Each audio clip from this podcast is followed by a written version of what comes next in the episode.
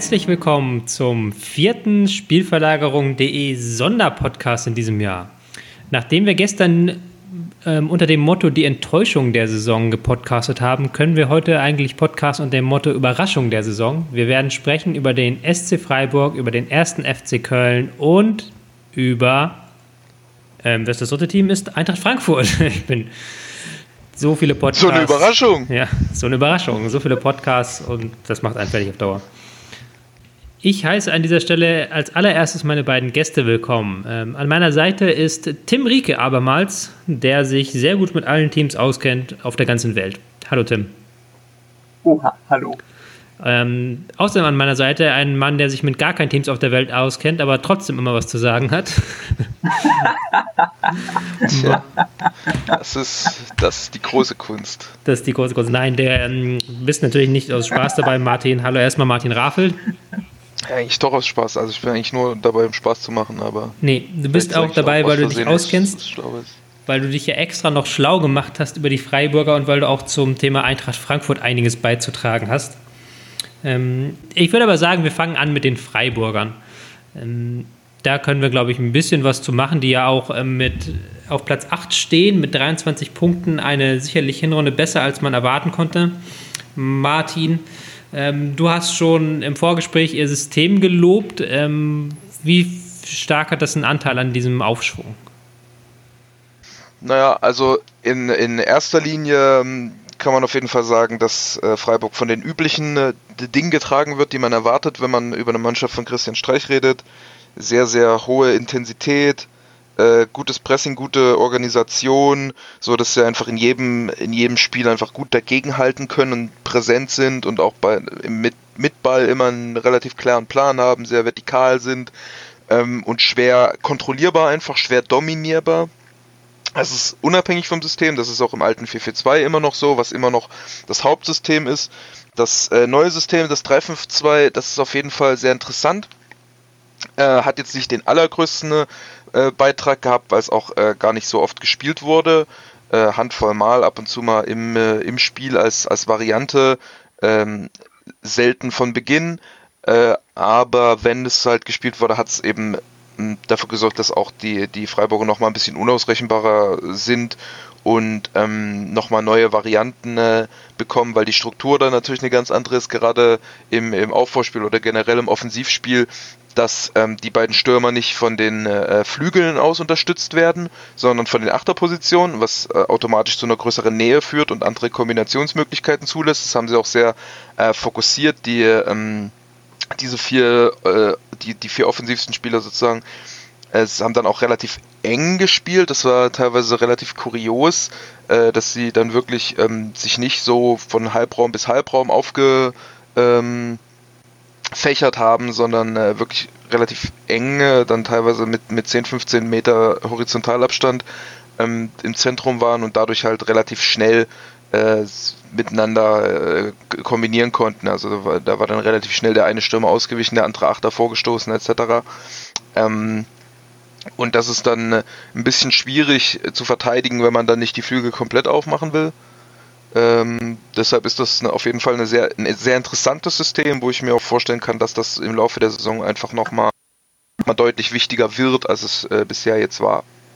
Du hast gerade schon angesprochen, die Intensität, ähm, die sie auszeichnet. Da kann man auch nochmal unterstreichen, dass sie die Mannschaft sind, die ähm, zusammen mit Leipzig am meisten gelaufen ist. Ich erinnere mich auch an dieses Spiel gegen Schalke, das ja 1-1 ausging, wo beide Mannschaften wahnwitzig viel gelaufen sind mit Laufwerten, Mannschaftswerten über 125 Kilometern. Das sind die beiden höchsten Werte jeweils in dieser Saison. Ähm, diese Intensität sicherlich auch ein äh, Schlüssel, um dieses ähm, sehr aggressive, aber auch mannorientierte Pressing durchzuziehen. Genau.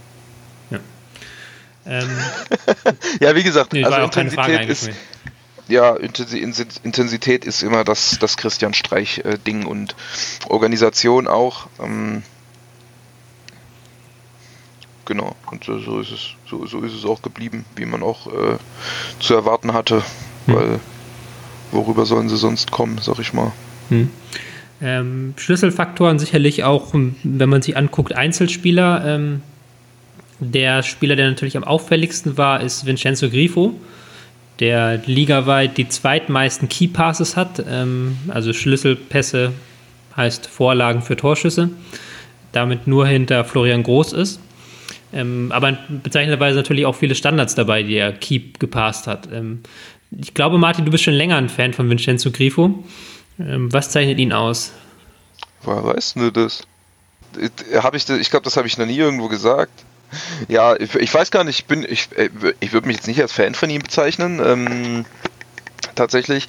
Ähm, der hat auch seine Schwächen, macht auch teilweise komische Sachen, aber der äh, kann halt in der in der Spitze kann er halt sehr sehr gute Aktionen machen. Hat eine, ein hohes Repertoire an ähm, Pässen, also hat eine sehr gute Passtechnik, kann viele verschiedene Pässe spielen, kann äh, viele unterschiedliche Dribblings machen, kommt viel dann über äh, so kleine Richtungswechsel, über ähm, darüber wie er sich wie er durch den Raum läuft, äh, was er dann für, für Bewegungen auspacken kann, ähm, ist halt ein, ein, kreativer Fußballer einfach. Hm? Äh, ist äh, da jetzt nicht so, dass man sagt, er ist vom Niveau her so, dass der unbedingt Bundesliga spielen muss oder dass der noch höher spielen, also dass der irgendwie Champions League Niveau hätte oder so, ist jetzt nicht der allerschnellste, defensiv nicht äh, der allerstabilste, ähm, kommt halt äh, sehr eben über seine kreativen Elemente aber gerade in Verbindung mit dem sehr, sehr vertikalen Freiburger Spiel, mit den ähm, vielen Bewegungen der Offensivspieler, ist das eben eine, eine wichtige äh, Qualität. Mhm. Hm. Was bei Freiburg schon seit Jahren eigentlich interessant ist, ist, dass sie vorne im Sturm ähm, immer Spielertypen hinbekommen, die sehr ähm, spielerisch stark sind, die sehr flexibel sind, die sehr stark ausweichen können. Sie hatten ja mit Max Kruse zum Beispiel, Jan Rosenthal im früheren Doppelsturm. Jetzt aktuell diese Saison äh, sind es vorne Maximilian Philipp, Florian Niederlechner gewesen und dann auch noch ähm, Nils Petersen als Edeljoker, der ähm, dann nochmal eine ganz andere Note reinbekommen hat. Ähm, ich versuche es mal mit dir, Tim. Ähm, wie kann man diese Stürmer charakterisieren? Äh, ich finde beide ziemlich cool. Also wenn man jetzt Philipp und Niederlechner anguckt, ähm, Maximilian Philipp war irgendwie zwischendurch meine Hinrunde total krass so von der Qualität her einfach schon relativ kompletter Stürmer eigentlich hm, sehr vielseitig in seiner Anlage und vor allem was mir jetzt besonders gefallen hat an ihm war einmal so Ballsicherung, äh, Ballmitnahmen. Das war auch alles äh, nicht nur technisch relativ stark, sondern auch ziemlich bedacht und ähm, überlegt, rational vielleicht könnte man sagen. Und auch in einer, ja, in einer Entscheidungsfindung hat er immer so ein paar ähm, ziemlich krasse Situationen gehabt, wo einfach wirklich sehr viele Optionen da waren und er ähm, dann immer eine sehr gute und sehr balancierte Entscheidung getroffen hat, um aus einer relativ durchschnittlichen Situation teilweise auch sehr gefährliche Sachen zu machen oder aus ähm, Szenen, wo potenziell sehr viel drin war, wo man aber auch ähm, durch verschiedene Faktoren so ein bisschen hätte abgelenkt werden können oder viele so kleine Fallen, wo man vielleicht eine falsche Entscheidung hätte treffen können. Und er hat es einfach sehr auf den Punkt äh, gelöst, die Szenen und ähm, hat da teilweise wirklich krasse, krasse Situationen gehabt. Also war für mich eigentlich zwischendurch in der Hinrunde ähm, ja fast schon so in der Nähe von Nationalmannschaftsniveau. Mhm. Ähm, auch Niederlechner hat mich eigentlich ziemlich überzeugt. Ähm, Habe ich dann äh, zum Ende der Hinrunde häufiger mal gesehen. Auch eigentlich so ein bisschen so ein Typ, der relativ äh, effizient und ja auch dieses, dieses äh, Pointierte, sage ich mal, in seinem Spiel hat, dass er ähm, Aktionen relativ zielstrebig und klar und sauber so ein bisschen äh, lösen kann, auch technisch ein paar interessante Sachen drin hat, relativ viel anbietet in seinem Bewegungsspiel ähm, und dadurch auch den Mitspielern relativ gute Optionen eigentlich immer schafft, die die dann anspielen können so. Übrigens bei ähm, Philipp ja bei Philipp finde ich, ähm, dass, ähm, äh, oder ist zumindest mein Eindruck, dass, dass der sehr davon lebt, äh, dass er halt äh, sehr früh weiß, was er machen will und dadurch halt ein, ein sehr gutes Timing in, in, Situationen hat. Also ich finde, der orientiert sich sehr gut ähm, und findet dann eben äh, sehr schnell die Lösungen in den Situationen, weil er sich auch mit einem sehr guten Timing reinbewegt und man hat immer den Eindruck, ähm, wenn Philipp einen Ball bekommt, selbst wenn das ein bisschen plötzlich und unerwartet ist, dass das dann genau äh, in, in, in, äh, mit so einem Timing ist, genau in, in, mit den Abständen zu den Gegenspielern, dass, dass er mehr Zeit zur Verfügung hat, als man, als man so denkt, wenn man es sieht. Also äh, er hat, er, er, er, er schafft es oft, dass er in sehr engen Situationen ziemlich viel Zeit im Grunde hat, äh, beziehungsweise wenig Druck hat vom Gegenspieler, weil der Gegenspieler ger ger äh, gerade in dem Moment nicht rausrücken kann oder weil er sich ein Stück eher abgesetzt hat und so und ähm, kommt mit einem sehr guten Timing vor allem in die Aktion rein und hat äh, deshalb dann äh, ein bisschen leichter, dann auch die richtigen Entscheidungen zu treffen und kann dann oft mit so, also da, dadurch dann auch ziemlich mit ziemlich simplen Aktionen ziemlich gefährliche Sachen machen, glaube ich, ne? Mhm. Ja, cool beschrieben. Wohl dem, der ein Philipp und ein Niederlechner hat. Es war nämlich sehr interessant, gerade als Philipp sich verletzt hat, dann, ähm, ich glaube, es war Ende November, hat dann ähm, Niederlechner diese Rolle übernommen und hat dann auch ähm, das quasi nahtlos fortgeführt, beide mit fünf Treffern jeweils. Und dann auch noch Nils Petersen, der natürlich mit seiner Wuchtigkeit dann nochmal von der Bank raus auch nochmal ähm, Flügelfokus ermöglichen kann oder auch einen Durchbruchsfokus, gerade immer interessant, wenn man hinten liegt oder wenn man, ähm, wenn man unentschieden gerade hat und noch ein Tor erzwingen muss. Es macht schon sehr viel Sinn, dieser Kader. Mhm man, mer man merkt schon, dass ähm, generell Streich äh, oder vielleicht auch Freiburg generell einfach einen hohen Fokus darauf hat, auf äh, Spieler mit einem guten Movement äh, vorne drin und die sich sehr vielseitig anpassungsfähig bewegen und halt viel über ihre Bewegungen kommen, weil sehr auch so ein bisschen noch traditionell von dem alten, ja, äh, vier Offensivspieler, die sich die durch die Gegend rennen, die immer, also dieses, dieses ähm, Positionswechsel-Edikt was äh, früher mal in, in den 90ern noch äh, so installiert wurde von äh, Volker Finke. Also irgendwie in der Tradition sind die immer noch so ein bisschen, dass die nicht Offensivspieler haben wollen, die ganz klare Rollen haben, haben sondern dann eher äh, immer Spieler scheinbar suchen und scouten, die halt viel dann über ihre Bewegung in der Spitze kommen. Und das funktioniert ja im Moment sehr gut. Also man hamstert sich die Punkte vernünftig. zusammen. ja, man hamstert die Punkte zusammen. Ähm, jetzt geht es zum Rückrundenstart gegen Bayern München ähm, zu Hause und danach ähm, geht die Serie weiter mit Spielen gegen ähm, zu Hause gegen Hertha, Gladbach, Köln. Also das ist schon mal eine Hausnummer. Dann Hamburg, Dortmund. Hm. Das ist nicht der einfachste Auftakt. Ähm, Tim, was denkst du ist in der Rückrunde möglich für die Freiburger? Ja. Sind halt ganz gut. Und Das, äh, deswegen werden sie keine Probleme haben, glaube ich, in der Rückrunde. Ist ja auch jetzt nicht irgendwie eine Mannschaft, die äh, so ein bisschen schwankend wäre in den Phasen. Natürlich äh, sind sie schon so ein bisschen auf ihre Bewegung und ihre Intensität ähm, ausgerichtet und haben nicht immer so eine ganz, äh, ähm, nicht so einen Stabilitätsfokus zum Beispiel, aber sie sind halt immer sehr gut im Spiel drin und können eigentlich Gegner äh, nerven, auf ihr Niveau runterziehen und so, so sehr enge Spiele ähm, erzeugen, sodass eigentlich, sodass eigentlich in jedem Spiel eine, eine gute Grundchance haben und auch wenn sie mal ein bisschen schwächer sind, sollten sie eigentlich gerade jetzt in der personellen Besetzung nicht so richtig äh, abfallen, sondern eigentlich schon stark genug sein, um dann sich irgendwie im Mittelfeld zu halten, würde ich sagen. Ich sehe gerade ganz ähm, auf, auf den Punkt äh, gebracht ist irgendwie die, die Situation von Freiburg, wenn man einfach die ersten acht Spieltage anguckt, wo sie original durchgängig abwechselnd verloren und gewonnen haben. Also viermal in Folge Niederlage, Sieg, Niederlage, Sieg, Niederlage, Sieg, Niederlage, Sieg. Ja. Ähm, das ist so sehr, sehr SC Freiburg 2016 irgendwie und ich glaube, das wird sich 2017 nicht allzu sehr ändern. Äh, Höhenflug sehe ich da nicht, dazu fehlt auch einfach die Basis. Das, äh, wir haben jetzt uns auf die Offensivspieler konzentriert, auf die positiven äh, Sachen. Da kann man sicherlich auch noch negative finden, wenn man auf andere Positionen guckt. Ähm, gerade ja, Höfler ist für mich so ein typischer Spieler, der ähm, als Sechser kein Bundesliga-Niveau hat. Ähm, Und ja, Torrejon weiß ich nicht, so Yunshu ist äh, potenziell krass, aber halt noch sehr instabil. Dann ist jemand wie Karim Gede, kriegt immer noch Einsatzzeiten. Das ist auch irgendwie skurril fast schon.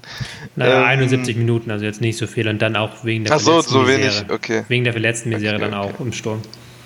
Hm. Ja, ja, gut, muss man hoffen, dass sie nicht zu viele Verletzte dann haben. Ja, also sie haben da nicht die, sie haben auf jeden Fall dann nicht so die Breite im, im Kader. Ähm, und äh, ja, also selbst wenn man jetzt die beste Elf von Freiburg auf den Platz schmeißt, dann ähm, ist jetzt so einer wie Abrashi, den ich, den finde ich gut so, aber jetzt von, wenn du, wenn du so einen als, als Schlüsselspieler hast, dann, dann erwartet, erwartet man jetzt nicht unbedingt eine Champions League Performance von der Mannschaft, sag ich mal. Ähm, deshalb, äh, es geht, geht glaube ich, nach oben vermutlich wenig. Äh, nach unten könnte man halt, wie gesagt, haben wir jetzt schon mehrfach, glaube ich, im Podcast gemeint, dass man relativ leicht in so einen Strudel reinkommen kann, dass man einfach ein paar Mal in Folge knapp verliert, auch in der Bundesliga. Die Gefahr sehe ich schon, aber sehe ich als eher niedrig bei Freiburg an. Ja, ich hatte ja vorhin das. Und Sie haben ja auch schon ein Polster. Ja, ich hatte ja vorher das Anfangsprogramm vorgelesen, das war nicht ganz so einfach. Also da kann das, was du gerade beschrieben hast, schon passieren und dann ist man plötzlich, gerade da wir auch schon besprochen hatten, dass wir dem HSV zum Beispiel oder Gladbach und auch Schalke da unten so eine Siegserie zutrauen, da kann man schon runter reingehen, aber mit Abstieg wird man da, glaube ich, nichts zu tun haben. Es wird eine solide Saison in Freiburg. Ja. Yeah, cool. Cool. Das war der SC Freiburg. Nach einer kurzen Pause geht es weiter mit dem ersten FC Köln.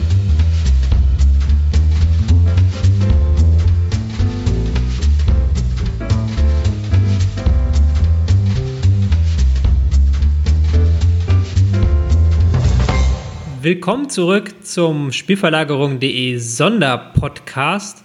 Ähm, wir haben bereits gesprochen über den SC Freiburg und jetzt sprechen wir über den ersten FC Köln die überraschend nach der Hinrunde auf Rang 7 stehen mit 25 Zählern. Das ist ein Rang, der könnte eventuell sogar für Europa reichen. Ähm, sind aber auch nur zwei Punkte hinter Dortmund und drei hinter Hoffenheim. Also das ist schon ganz gut gelaufen für die Kölner, kann man sagen. Ähm, wir haben vor der Aufnahme ein bisschen diskutiert, Tim, ähm, über die Frage nach den verschiedenen Formationen, die sie genutzt haben. Ich habe in meiner Rückrunden, Rück, in meiner Vorrunden-Rückschau so rum, habe ich ja ähm, Peter Stöger dafür gelobt, dass er so viele verschiedene Systeme gespielt hat. Versuchen wir mal da ein bisschen aufzuzählen, was sie hatten. Also, ähm, was ist deiner Meinung nach das, die, die, das Stamm- bzw. die Stammsysteme bzw. Formationen? Ja, also an erster Stelle würde man wahrscheinlich 4-4-2 nennen, weil sie das auch äh, jetzt in den Jahren davor primär genutzt haben und es ist auch weiterhin eines der hauptsächlichen äh, Formations, äh, äh, eine der hauptsächlichen Formationen, vielleicht auch die hauptsächliche, könnte man sagen. Ansonsten gab es ähm, verschiedene Sachen mit Dreier- beziehungsweise häufig Fünferkette. Ähm, in 5-4-1 haben sie dieses, diese Hinrunde wohl kaum genutzt, ist uns gerade aufgefallen. Das war ja letzte Saison. Und meistens war es irgendwas mit zwei Stürmern vorne Mhm. Ähm, entweder so ein 3-5-2, also quasi mit zwei Achtern dann. Das war häufiger. Ähm, häufig halt als 5-3-2 interpretiert, relativ defensiv. Also gegen Bayern haben sie so angefangen, gegen Gladbach haben sie so angefangen und sich dann eher so auf eine vorsichtige Spielweise fokussiert. Ähm, und dann gab es noch eine etwas andere Interpretation im Mittelfeld, wo man dann eher zwei Sechser und einen offensiven Verbindungsspieler davor hatte so 3-4-1-2 mäßig. Da haben dann teilweise auch die Flügelläufer ein bisschen offensiver gespielt. Damit haben sie jetzt die Hinrunde oder die das Jahr 2016 abgeschlossen im Spiel gegen Bremen. Da hatten sie dann 3-4-1-2 mit Osako als Zehner hinter zwei Spitzen. Hm. Was vielleicht, also du hast ähm, jetzt ein paar Systeminformationen genannt, das ist ja letztlich auch gar nicht so unendlich viel. Also wir haben ja schon gesagt, 541 wurde nicht genutzt, ähm, 4141 kam auch, glaube ich, nur sehr phasenweise in einzelnen Portien zum Einsatz. Die Hauptformationen sind tatsächlich diese Dreierkettenkonstrukte und das 442. Ähm, was aber vielleicht bei mir den Eindruck hervorgerufen hat, ist, dass die natürlich sehr viele verschiedene Spieler für einzelne Rollen auch haben. Gerade die Außenverteidigerrollen sind ja immer mit sehr auch unterschiedlichen Spielertypen besetzt worden. Also mal hatte man dann wirklich so eine richtig ähm, offensive Wingbacks da mit Rausch und Risse aufgestellt.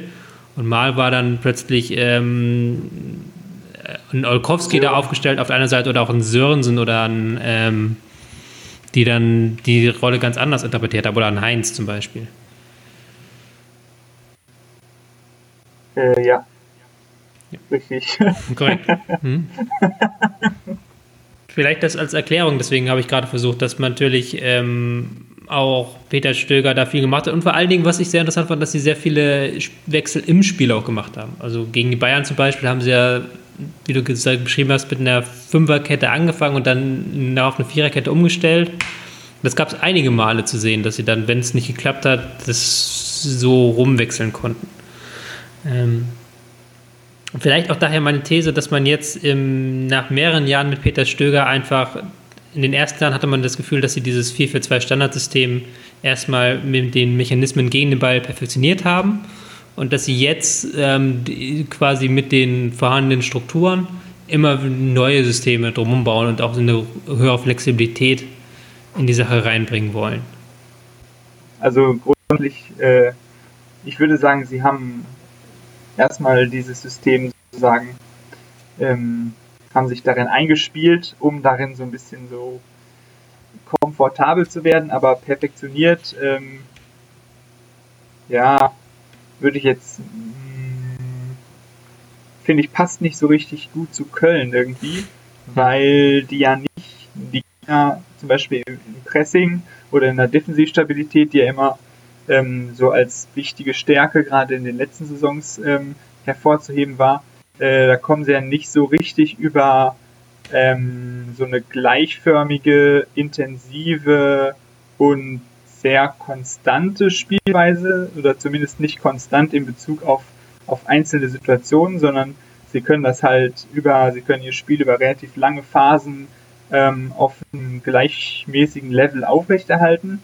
Aber so in den einzelnen Situationen ähm, ist es jetzt nicht so, dass, dass das Pressing ja irgendwie so auf richtig enge und gleichmäßige, sehr saubere Abstände irgendwie gedrillt wäre, sag ich mal, hm. sondern das kommt auch eher so ein bisschen über so ähm, ganz gutes Grundgefühl, so eine ausgewogene Balance, gute, gutes Rhythmusgefühl ähm, und auch so die Stabilität nach hinten, also Rückzugsbewegung und ähm, Übergang ins Pressing sind ja eigentlich so die hm. die Sachen von Köln, wo sie auch so ein bisschen so eine simple Anpassungsfähigkeit irgendwie haben und jetzt nicht irgendwie sowas, nicht so, nicht so klar lehrbuchmäßig eigentlich und auch nicht so unbedingt ablauffokussiert unbedingt, sondern immer so ein bisschen, sie pendeln sich immer so ein bisschen ein in ihrem System, könnte man sagen.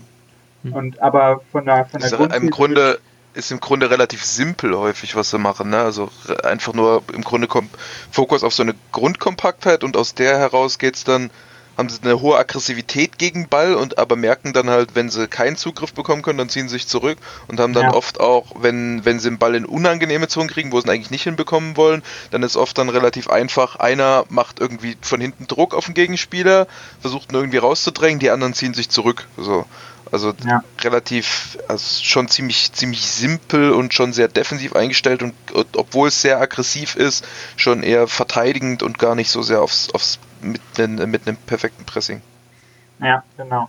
Aber dadurch, da sind sie jetzt natürlich über die Zeit, haben sie eben da eine gute Ein, äh, eine gute Abstimmung und, und Balance gefunden. Von daher ist es natürlich schon irgendwo richtig, wenn man sagt, äh, sie haben quasi in einem 4-4-2 diese Sicherheit aufgebaut und nutzen das jetzt, um quasi die verschiedenen Formationen auf dieser Basis zu wechseln quasi. Also es geht schon natürlich in die richtige Richtung.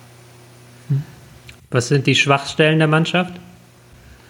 Ähm, Würde ich übrigens gleich mal das, was ich gerade, äh, weil ich es eh gerade schon gesagt habe, vielleicht nochmal unterstreichen, dass eben dieses, das, das Zugriffsverhalten schon relativ ja. simpel ist einfach. Ähm, also der, wie sind wie sind Flügel verteidigen, das ist so, wie es mehr oder weniger alle machen, das ist nichts Besonderes, so dass er auch relativ auch weil sie oft erst so von ab der Mittellinie oder kurz davor pressen, ähm, kann man sie relativ leicht äh, doch dominieren, kontrollieren zu einem gewissen Teil. Und wenn man eben mit schnellen Ablagen spielt durchs Zentrum, wie es zum Beispiel Hoffenheim extrem gut gemacht haben, dann wären sie schon anfällig, weil sie dann gruppentaktisch nicht auf dem Top-Level sind. Ja, das kann man auch äh, in andere Richtungen so ein bisschen daran sehen, dass ja, wenn sie versuchen, ein bisschen höher zu pressen, ähm, haben sie gelegentlich Probleme beim Übergang ins Aufrückverhalten und generell auch ist ja die, sage ich mal, die kohärente Anbindung zwischen der ersten und der zweiten Linie im Pressing nicht immer so optimal.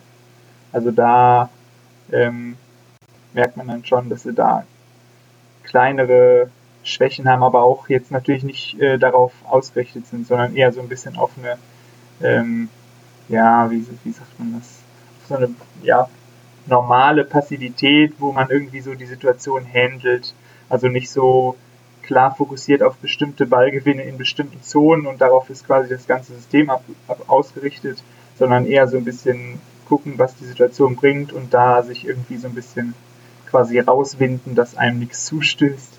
Hm. Wie würdest du das Spiel mit Ball bezeichnen, Tim?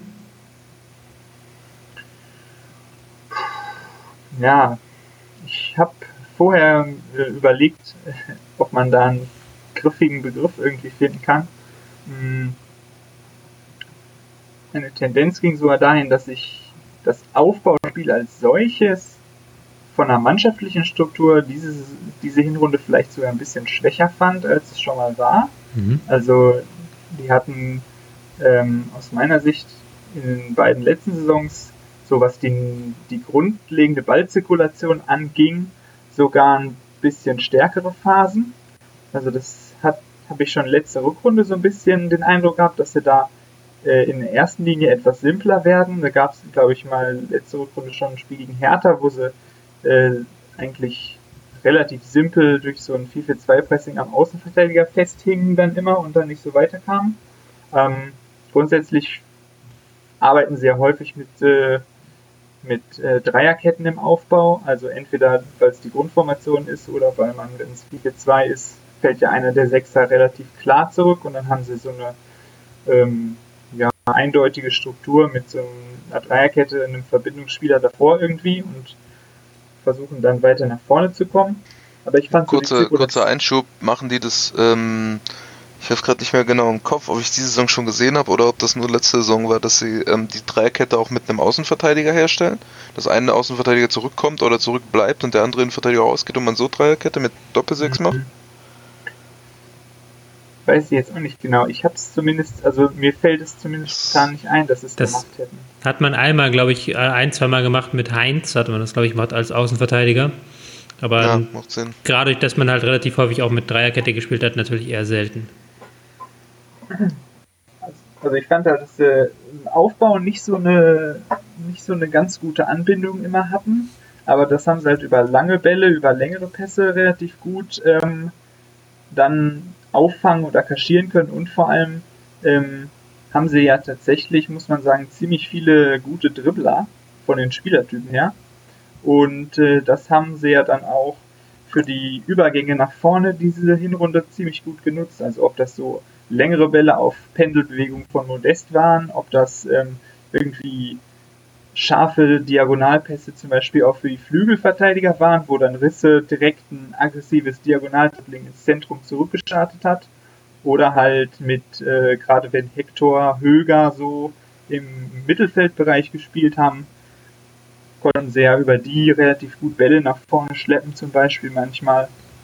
Ähm, und da ging, glaube ich, der, der Spielaufbau auch ein bisschen mehr über so die Einbindung der Einzelspieler.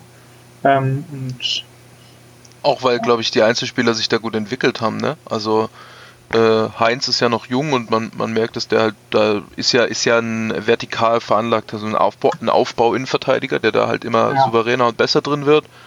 Äh, Hector wird äh, immer kompletter, kann sich immer mehr im Spielaufbau einbringen.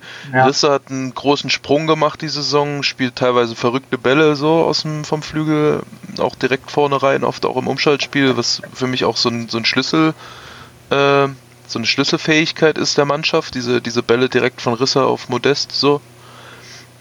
und ähm, ja, Sörensen.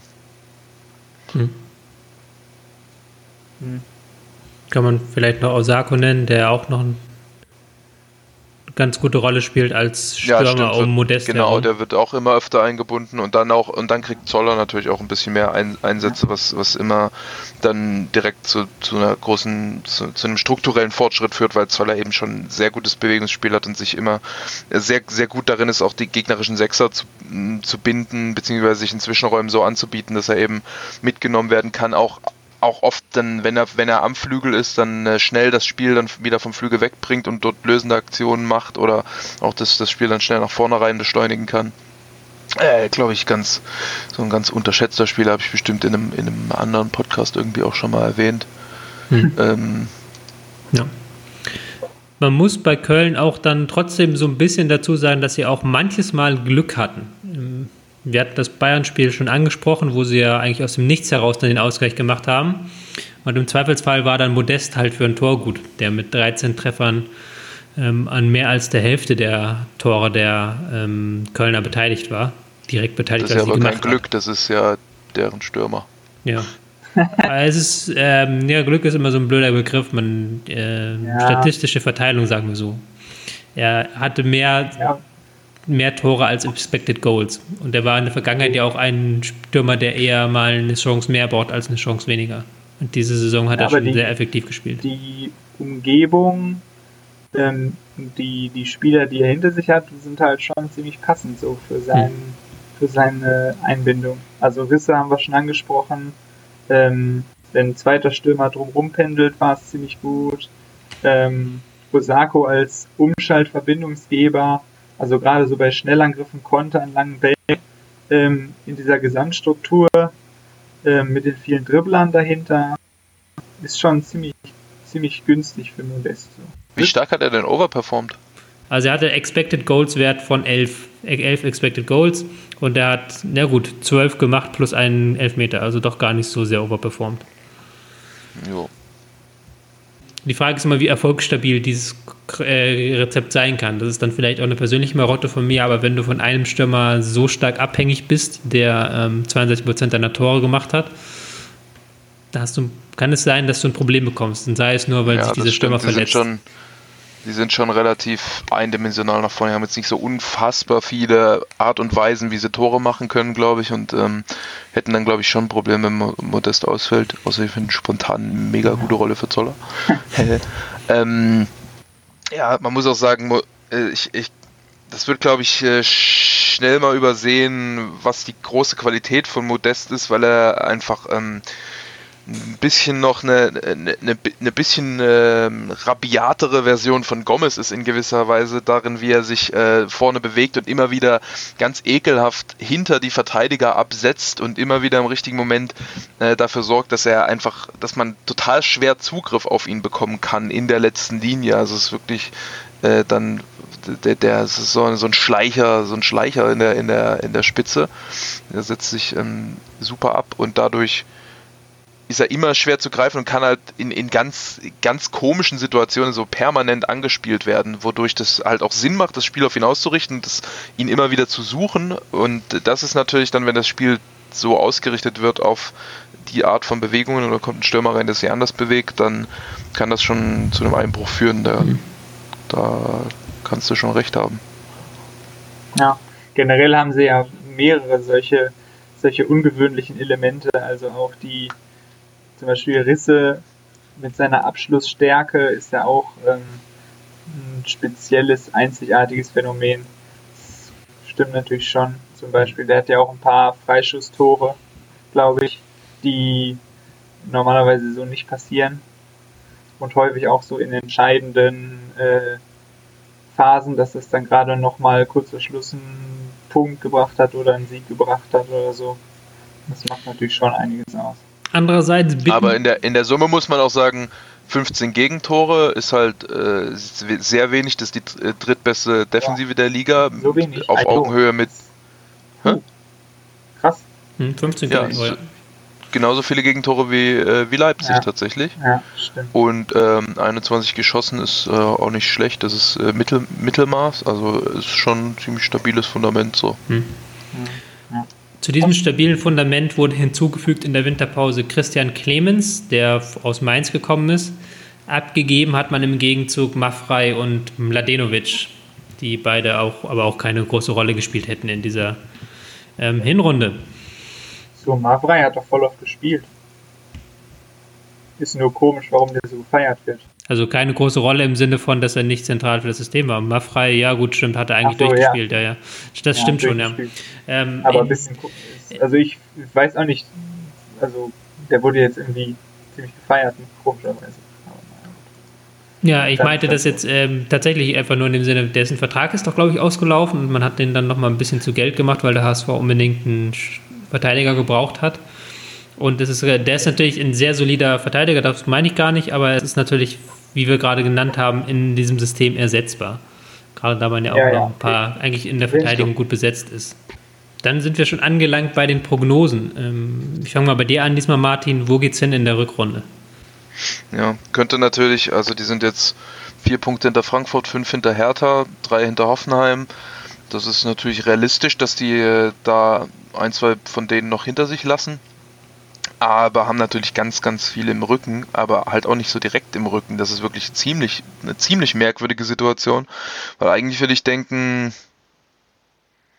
rutschen eher ein bisschen ab, kriegen vielleicht auch öfter mal gegen Gegner, die ein bisschen mehr Offensivgefahr erzeugen können gegen, das, gegen die Art von System. So, ja, im Normalfall würden sie wohl, ich glaube, das, das, es, es, äh, es scheint sich um Platz 6 bis 8 herum so ein bisschen Wulst zu ergeben. Ich kann mir vorstellen, dass da am Ende ganz viele Mannschaften ganz eng beieinander sein könnten und es dann um Kleinigkeiten geht. Aber ich würde mal so Platz 9 tippen. Tim? Ja, das hört sich ganz gut an als Einschätzung. Schließe ich mich mal an.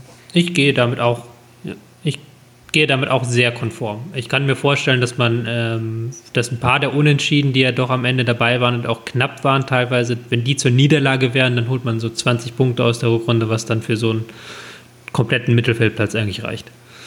Ähm, aber vielleicht überraschen sie uns auch. Vielleicht ähm, behält ja Modest seine Form bei und dann mit Bittenkurt, der wieder zurückkommt, dass man da vielleicht noch was zaubern kann. Bin gespannt. Ich bin auch gespannt, wie es weitergeht mit unserem nächsten Club, Eintracht Frankfurt, nach einer kleinen Pause.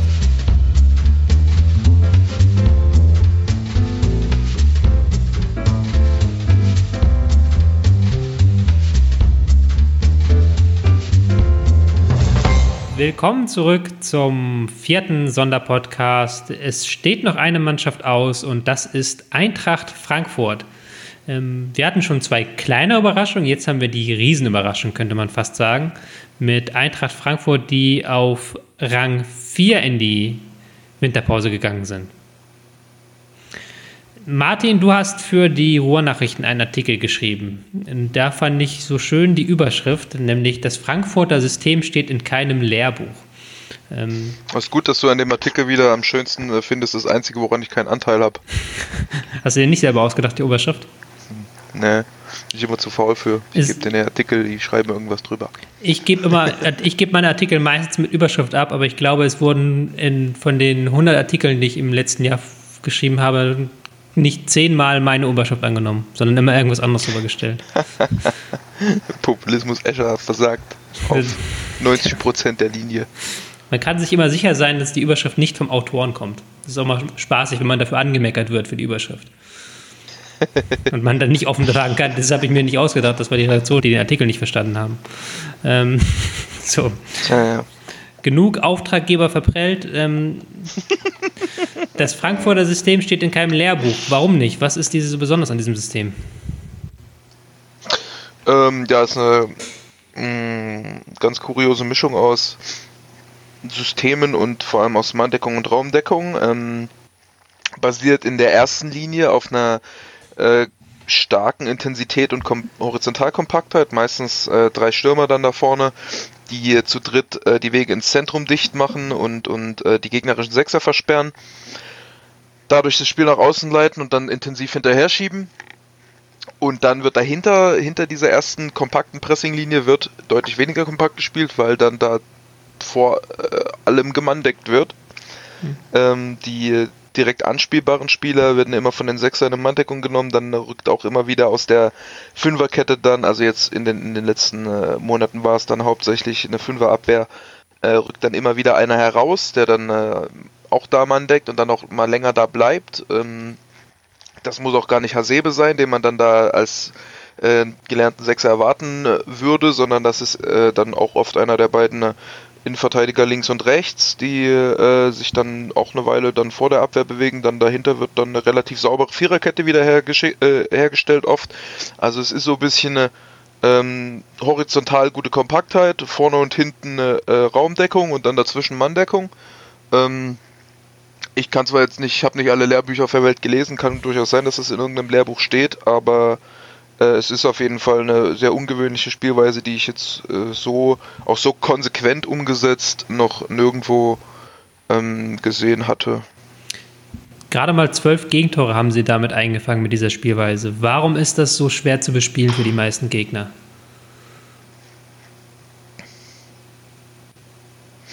Hm. Das ist eine gute Frage. Ich finde das eigentlich gar nicht, ich finde das gar nicht so gut. Ähm, gerade glaube ich, wenn man im, wenn man eben mit, mit scharfen Diagonalpässen vom, vom Flügel öffnet und dann eben den, den Raum um die Sechser gut besetzt, müsste man das eigentlich ganz vernünftig knacken können, weil eben ja doch schon ziemlich viele Räume im Mittelfeld aufgehen. Die sind nur dann relativ schwer zugänglich und das ist, glaube ich, relativ schwierig, äh, genug Spieler zum, zum einen in diese zentralen Räume zu bringen, gleichzeitig noch genug äh, Druck nach vorne zu machen, ähm, Aufbauspieler zentral hinten zu haben und Aufbauspieler dann noch an den Seiten zu haben. Ähm, es ist wohl auch so ein bisschen, äh, das, das, das ist in, in der Ex, das ist natürlich immer so ein bisschen beim, das, das Ding, wenn eine Mannschaft halt den Gegner nach außen leitet, was ja jetzt mittlerweile auch die meisten machen, dass äh, dann eben die, der Außenverteidiger beim Gegner oder generell vom Flügel ist es generell schwer, die Pässe ins Zentrum zu bringen, aber dann, gerade wenn es die Außenverteidiger sind, äh, sind das dann oft auch nicht die passstärksten. Ähm, die passstärksten sind dann eher in der Mitte, die dann äh, von äh, Frankfurt gut versperrt werden. Ähm, Findest du das so also es klingt jetzt bei dir leichter auf, als es glaube ich ist, weil ich glaube einerseits unter darf man das Angriffspressing, das sie dann spielen, nicht unterschätzen. Was finde ich schon ähm, ja, stimmt. Das, das Angriffspressing ist nicht leicht zu knacken, das ist ziemlich gut. Aber haben sie jetzt, glaube ich, dann äh, über lange Phasen auch gar nicht so viel gespielt, sondern ja. doch öfter dann so kurz vor der, äh, also hoch im Mittelfeld äh, Drittel erst mhm. attackiert. Genau. Ähm, und mhm das Problem ist natürlich, die, du hast es schon ein bisschen gesagt, mit dem, das ist gar nicht so leicht, sich mit den Außenverteidigern da reinzuspielen. Aber sie kriegen es ja dann doch irgendwie immer gut über ihre Intensität geregelt, beziehungsweise dann über diese direkten Duelle, die, die Frankfurt irgendwie gewinnt. ja. Mh, mm, ja, Manndeckungen bespielen ist halt so ein generell ein ziemlich anstrengendes Thema, so, weil es weil es so schwer zu verallgemeinern ist, weil generell ist es schon, ist halt, hat halt die Manndeckung immer das Problem, dass, dass du dich als, als Verteidiger dorthin ziehen lässt, wo der Gegner das will und dass du ähm, automatisch unkompakt bist und dich gegen Triplings schwer verteidigen kannst, mhm. aber andererseits ist es halt schon immer unangenehm, weil du ähm, äh, du musst eigentlich dann Dribbling-Aktionen gegen die Manndeckung machen oder du musst gut abgestimmte Bewegungen haben, dass eben einer aus einem Raum rausgeht, den Gegenspieler mitzieht und dann ein anderer da reingeht. Und äh, was Frankfurt halt gut macht, ist, dass die, dass die dann, dann gut kommunizieren da im Mittelfeld und äh, aufpassen, dass äh, die eben nicht zu weit aus ihrer Zone rausgehen, sondern die Sechser dann ähm, meistens nur äh, dann schon so auf ihrer Position dann rausschieben in eine Manndeckung und ähm, dass ja auch gerade wenn der wenn die Verteidiger rausrücken, die entstehen die theoretisch entstehenden Lücken dann auch gut zugeschoben werden so. Mhm. Also man braucht dann man man muss dann schon ziemlich gut spielen können und ähm, dann ist halt auch das Problem, dass die meisten Mannschaften jetzt nicht mehr gewohnt sind, nicht mehr äh, das, das äh, gut können gegen äh, Manndeckungen zu spielen. Also dann ähm, sich aus der Manndeckung zu lösen, wann man wie einen langen Ball dann vielleicht auch dann reinspielen kann ja. oder so. Und ähm, das System ist schon so gemacht, dass die Nachteile der Manndeckung schon ziemlich gut kompensiert werden. Also diese, diese Grundkompaktheit in der horizontalen, gerade von der ersten Reihe, die ist nicht zu unterschätzen. Das ist halt eine sehr gute, das ist halt eine sehr gute Strategie einfach. Hm. Ähm, vielleicht nochmal da herausheben könnte vielleicht noch die Spieler, die ja auch diese Manndeckung dann ausführen, dass sie das immer relativ ähm, gut handeln und auch vor allen Dingen ähm, extrem robust im Zweikampf sind und auch ähm, ja, auch gerade bei ähm, Kopfballduellen, die ja dann gegen das Pressing ab und zu mal stattfinden, die gewinnt der äh, Frankfurt einfach sehr oft. Mit ähm, David Abraham hinten und Jesus Vallejo. Ähm, ja. Und Fouls. Im Zweifelsfall fault Frankfurt einfach. Das ist das klassische Manndeckungsding. Ja. Auch so ein bisschen. Wenn du in direktere Duelle reingehst und das verlierst, dann ist das Foul natürlich die logische Konsequenz, weil dann sonst der Spieler durch ist meistens. Beziehungsweise du kommst halt dann auch sehr leicht in die Zweikämpfe rein und da passieren dann mal Fouls. Aber es ist halt schon interessant, dass Frankfurt hat schon so einige Spiele entstehen lassen, wo, ähm, wo es dann sehr ruppig ähm, hin und her ging.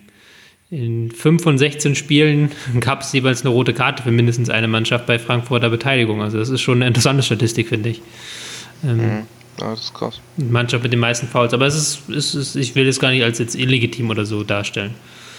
Ähm, Tim, ich würde dich gerne fragen zum Spielaufbau ähm, der Frankfurter. Wie, würde, wie siehst du den Spielaufbau? Was mir bei, also was ich bei, bei Frankfurt interessant finde, wenn sie den Ball haben, ist, dass eine sehr weiträumige Grundstruktur äh, mit dieser Fünferkette, die häufig gespielt wird, wo dann die Flügelspieler nach vorne schieben können. Ähm, und das, das fächern sie eigentlich erst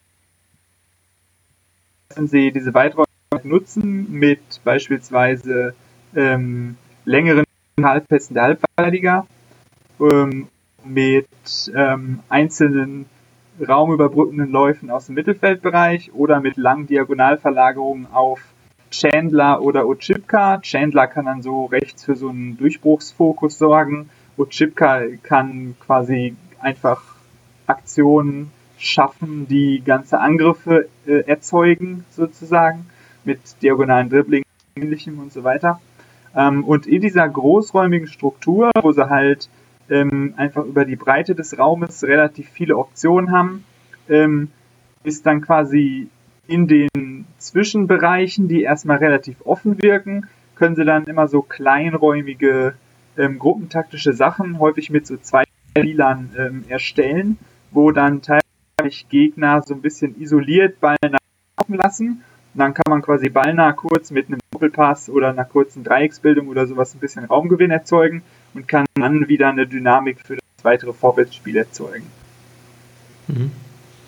Ich habe jetzt hier noch zwei Spiele auf meinem Zettel stehen, die ich gerne ähm, feiern möchte, sozusagen. Martin, du hast das große Vorrecht, dir einen Spieler aussuchen zu dürfen. Ähm, ich habe einerseits. Alex Meyer! Alex Meyer, Fußballgott. ähm, ich habe einerseits stehen ähm, die vielleicht positionell größte Überraschung der Hinrunde für mich, nämlich Hasebe, der ja ähm, die zentrale Innenverteidigerrolle auf einmal übernommen hat. Und ich habe hier stehen Marco Fabian.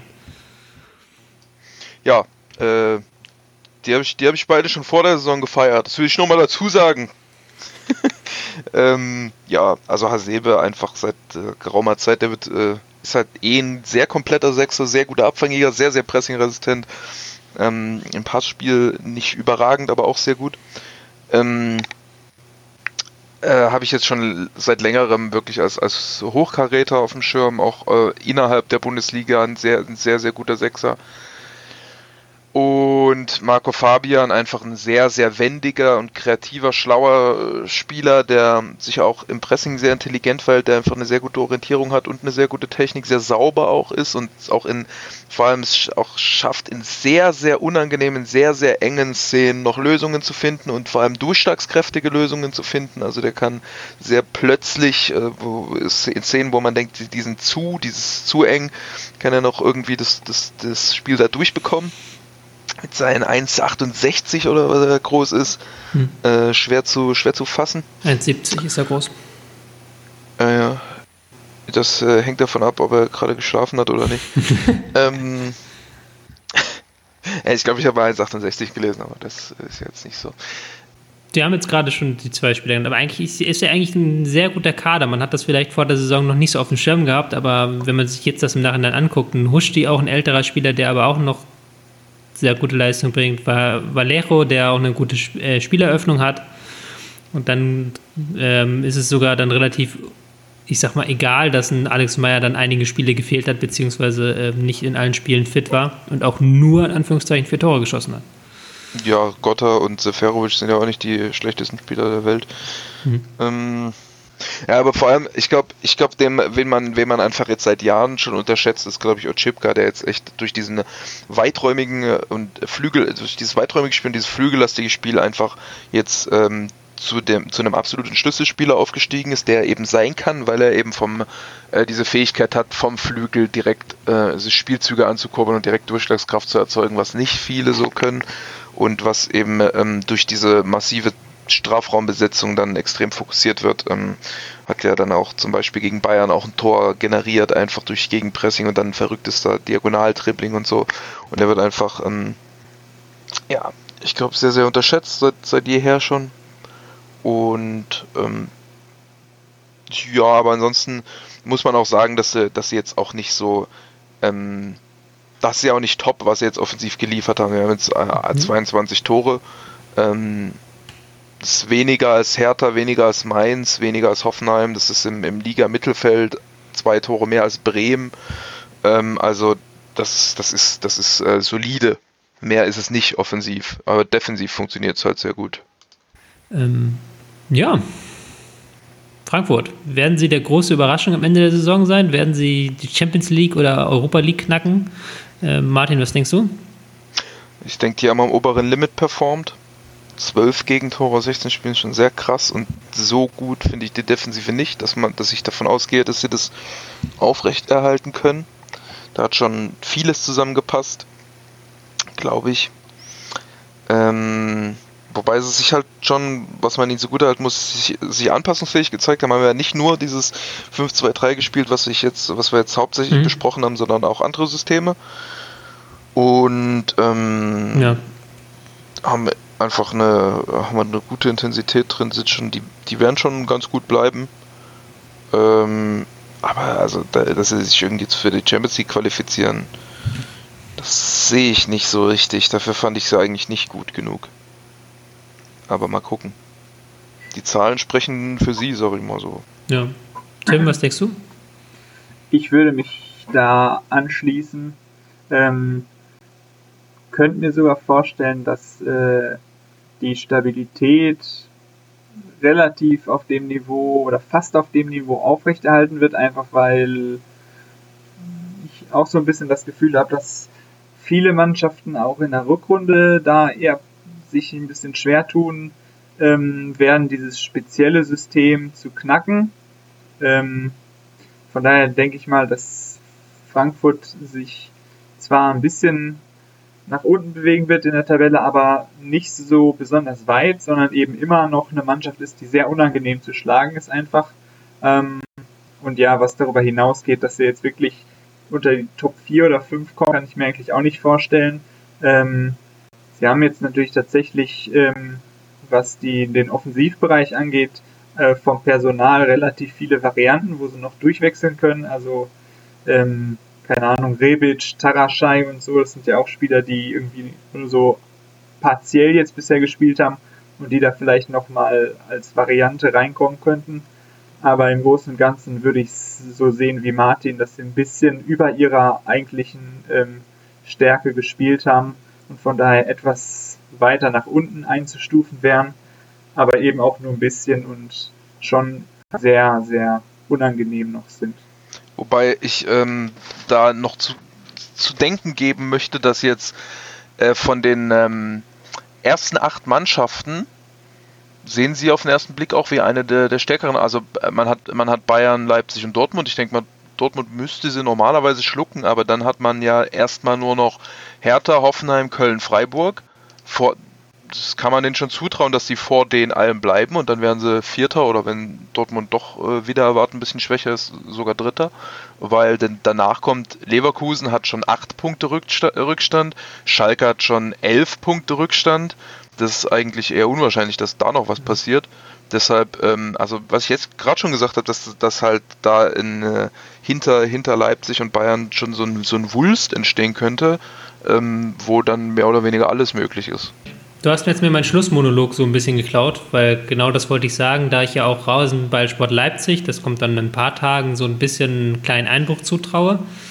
Und dann hast du eigentlich oben nur Bayern und Dortmund und dann muss irgendjemand noch den Champions League auffüllen und da sehe ich Eintracht Frankfurt neben Hoffenheim eigentlich ganz gut gerüstet. Auch weil ich jetzt nicht glaube, dass, ähm, auch wenn wir ein paar Lösungen angedeutet haben gegen dieses Frankfurter Spiel, ich glaube nicht, dass zu, allzu viele Bundesligisten diese zeitnah umsetzen können. Also ich glaube, die werden schon noch mit ihrer defensiven Stabilität punkten können. Aber ich glaube, auch mit Europa League wären alle zufrieden in Frankfurt. Damit sind wir am Ende angelangt eines weiteren Podcasts. Wir nähern uns langsam aber sicher dem Ende. Morgen kommen Hoffenheim, ähm, Borussia Dortmund und Hertha BSC. Ich bedanke mich bei Tim, ich bedanke mich bei Martin, ich bedanke mich bei den Hörern. Auf Wiederhören, bis morgen.